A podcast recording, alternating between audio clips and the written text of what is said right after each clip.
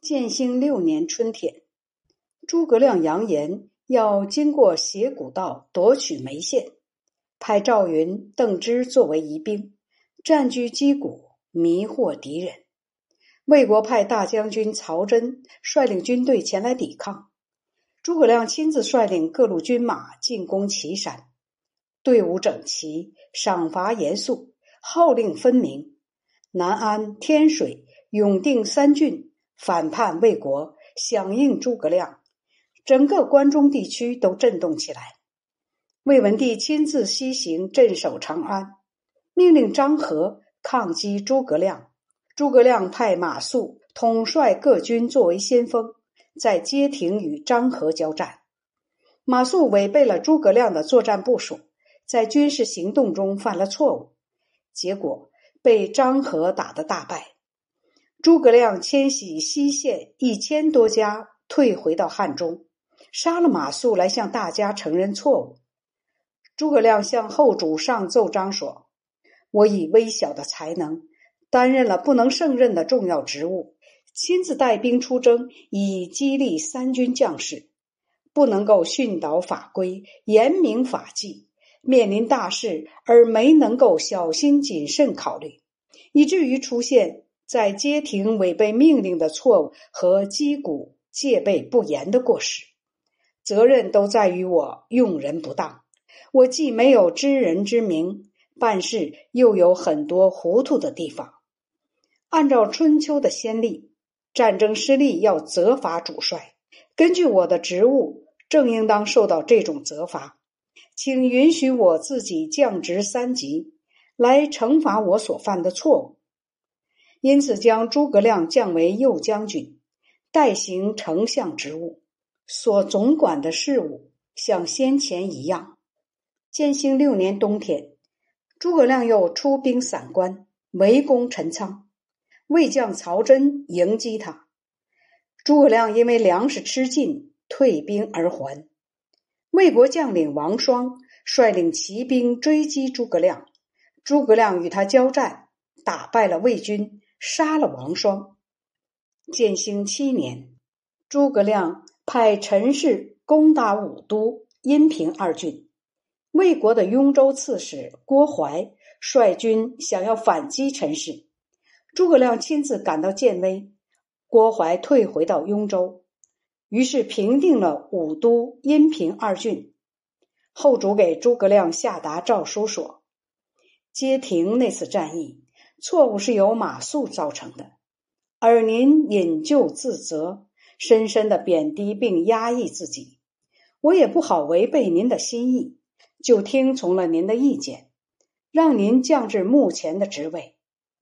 前年您挥耀武力，斩杀了王双，今天又再次征讨，郭淮被迫逃走，您又纳降并安抚了低、羌等族。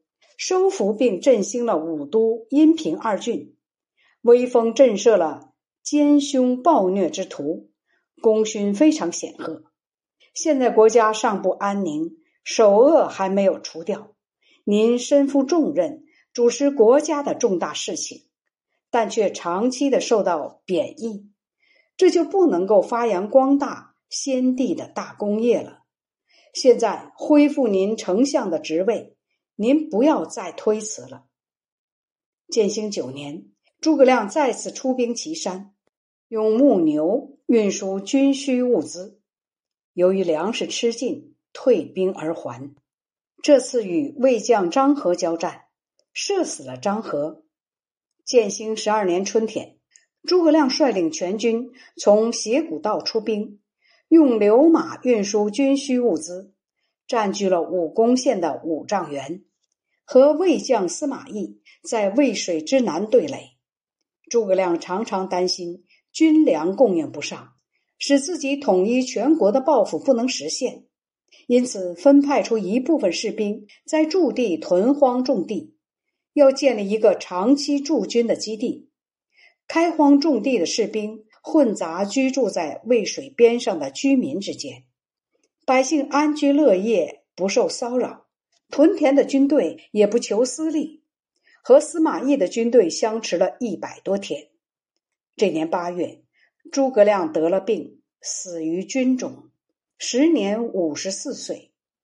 等到蜀军退走，司马懿一一巡视蜀军的营垒、住所，说道：“诸葛亮真是天下的奇才呀！”诸葛亮临终时，嘱咐要把他葬在汉中的定军山下，依山造坟。墓穴刚好能容纳棺材就行了。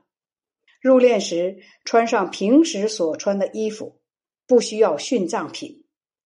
后主下诏书说：“上天赋予您文武兼备的才能，明智聪明，忠厚诚实，接受了先帝托孤的遗命，辅佐我，使近于绝灭的国家继续存在。”使已经衰微的皇室兴盛起来，心中一直存有平定大乱的志向，于是整顿军队，连年出兵征讨。您的英明威武非常显赫，威力震慑了八方荒远之处，将为蜀汉建立特殊的功勋。这功勋可以与伊尹、周公媲美。怎么上天这样不慈悲？事情接近成功之时，您竟染上了疾病而丧失了生命。我因此而悲伤，心脏和肝胆像要破碎了一样。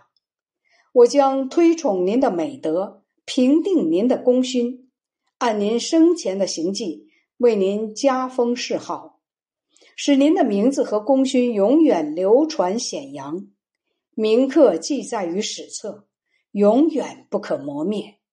现在派遣使赤节左中郎将杜琼追赠您丞相武乡侯的印绶，加封您的谥号为忠武侯。您的灵魂如果有知的话，也会为得到这样恩宠的荣耀而高兴的。真伤心呐！唉，真伤心呐！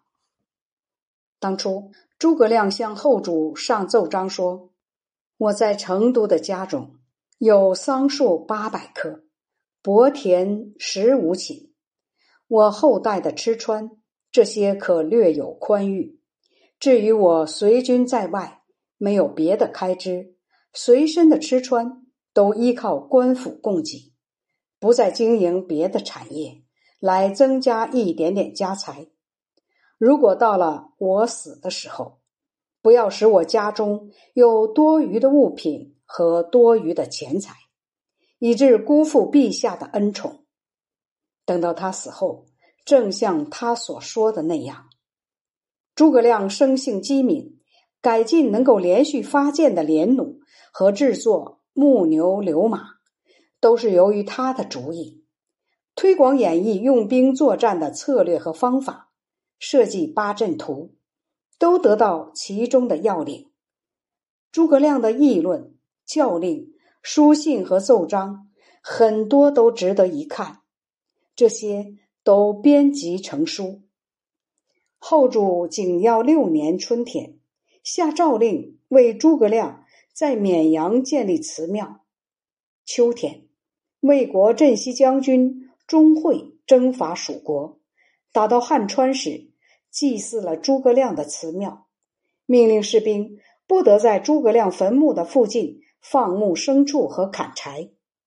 诸葛亮的弟弟诸葛均官做到长水校尉。诸葛亮的儿子诸葛瞻继承了父亲的爵位。